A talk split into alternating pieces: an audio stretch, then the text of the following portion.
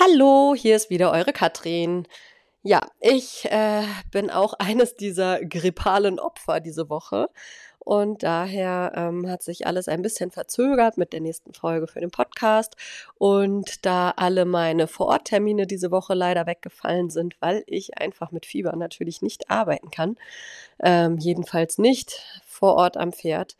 Ähm, ja, habe ich gedacht, kann ich mir doch einfach mal mein Mikrofon schnappen und euch ein bisschen was einsprechen zum Thema Reiten ohne Sattel oder mit Reitpad oder mit Filzsattel, Feldsattel und was es nicht alles für Alternativen zu einem in Anführungszeichen normalen Sattel gibt.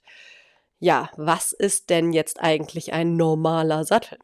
Ein normaler Sattel ist für mich ein Sattel, in dem ein Sattelbaum verbaut ist. Und hier können wir auch gleich uns direkt mal fragen, wofür ist denn eigentlich dieser Sattelbaum im Sattel da? Für mich ist es ganz klar, er ist dafür da, den Pferderücken zu schützen. Das tut er, indem er das Reitergewicht optimal über das Kissen auf dem Pferderücken verteilt. Maximale Druckverteilung ist da so ein bisschen das Stichwort, worum es dann auch einfach geht. Ähm, hinzu kommt noch, dass wir dann natürlich die Option haben mit dem Kopfeisen, ähm, den Sattel an den Schulterwinkel anzupassen und auch über die Form des Sattelbaums, also den Sattelbaumschwung, wenn man so will, ähm, die Form des Rückens des Pferdes zu berücksichtigen. Das fällt alles bei einem Sattel ohne klassischem Sattelbaum weg. Ich kann dort weder den Widerrist freihalten, noch die Wirbelsäule freihalten, noch kann ich das Pferd vor den Gesäßknochen des Reiters schützen. Die meisten Reitpads oder andere Alternativen zu normalen Sätteln. Ich äh, würde mich jetzt erstmal auf äh, Reitpads quasi als Begrifflichkeit reduzieren, damit ich jetzt nicht immer alle äh, Alternativen aufzählen muss, beinhalten ja eben leider nicht, dass sie eine Möglichkeit haben, großartig wie ein Kissen am Sattel was zu polstern.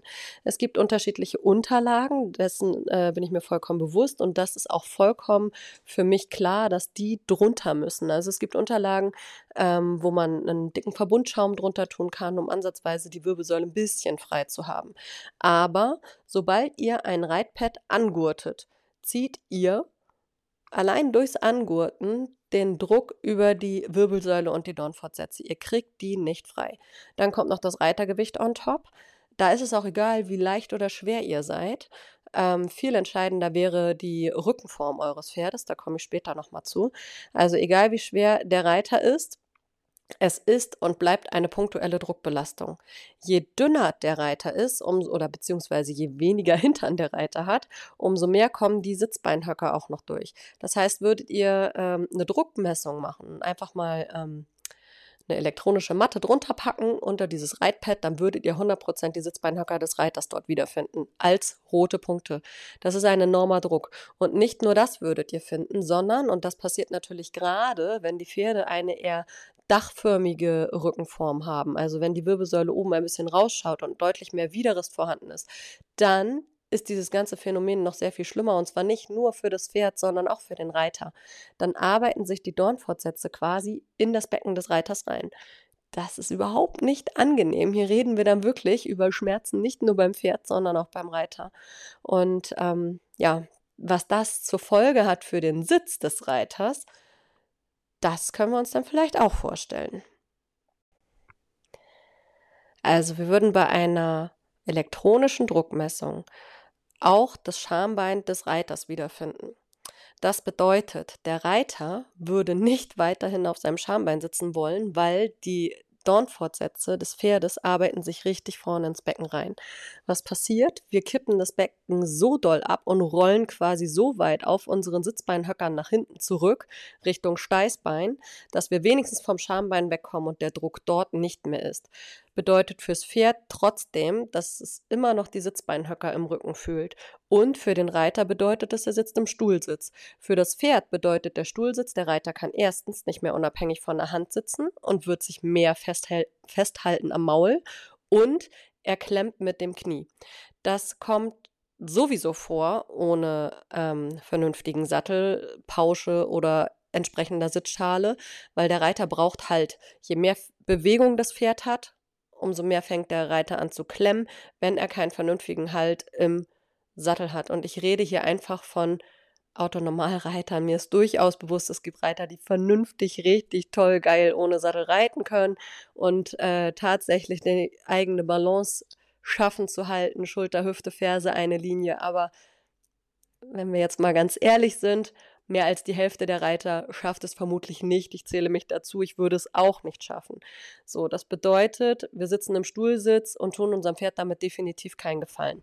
Und wir klemmen mit dem Knie, um irgendwie Halt zu finden, ohne Sattel.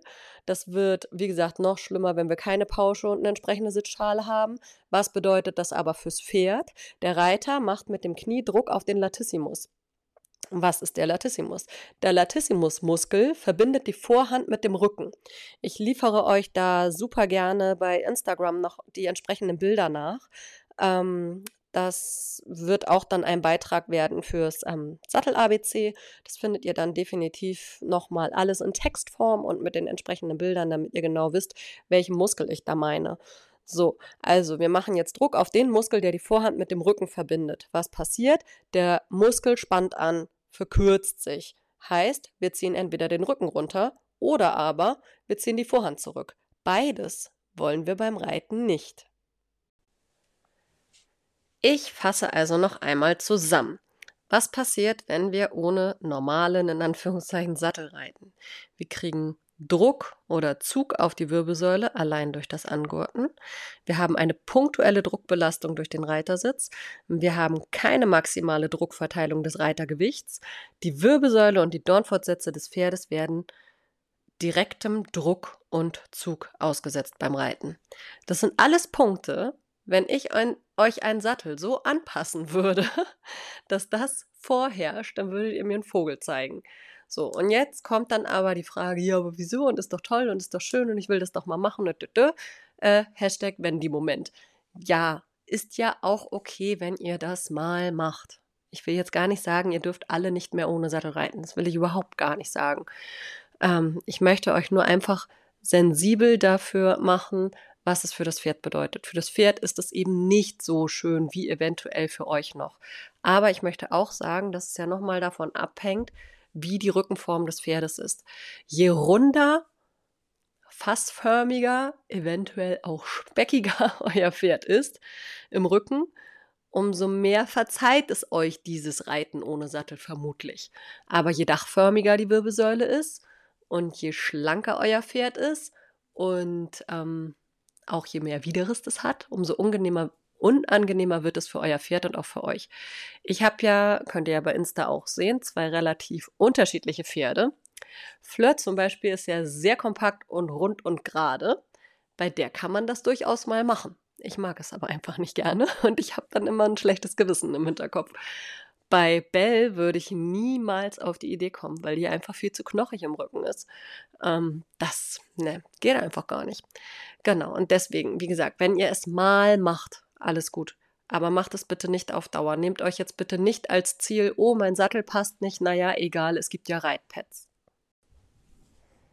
Wenn ihr jetzt natürlich gerade auf einen neuen Sattel wartet und der hat einfach leider ein paar Monate Lieferzeit, dann ist es natürlich durchaus klar, dass es sein kann, dass ihr zu so einem Reitpad zurückgreifen müsst, weil das einfach die günstigere Alternative für vielleicht ein paar Monate ist. Ein Glück reduzieren sich die Lieferzeiten ja auch gerade ähm, von diesen ganz langen Zeiten zu etwas kürzer. Und ähm, wie gesagt, ich kann das schon verstehen, dass man dann zu einem Reitpad zurückgreift. Das ist mal auch okay. Ein, zweimal die Woche, okay macht das Pferd dann vom Boden aus warm, macht Bodenarbeit, setzt euch nicht zu lange drauf, halbe Stunde oder sowas. Und ähm, dann führt ihr wieder und guckt sonst, ob ihr vielleicht euch auch einen Sattel vorübergehend leihen könnt oder mitbenutzen könnt aus dem Stall irgendwo. Das ist nur das, was ich euch ans Herz legen würde. Das war's dann auch schon wieder für heute. Ich würde mich freuen, euch auf Instagram wiederzusehen oder wenn ihr mir eine Bewertung schreibt oder aber mir auch eine Sprachnachricht schickt per WhatsApp oder auch per Insta oder hier. Und ja, dann hoffe ich, dass ihr etwas mehr Wert mitnehmen konntet. Und wenn ihr sagt, oh ja, und ich glaube, das könnte für den einen oder anderen interessant sein, dann empfehlt mich gerne weiter und schaut auch gerne bei Insta mal bei meinem Sattel ABC vorbei. Bis dann, eure Katrin.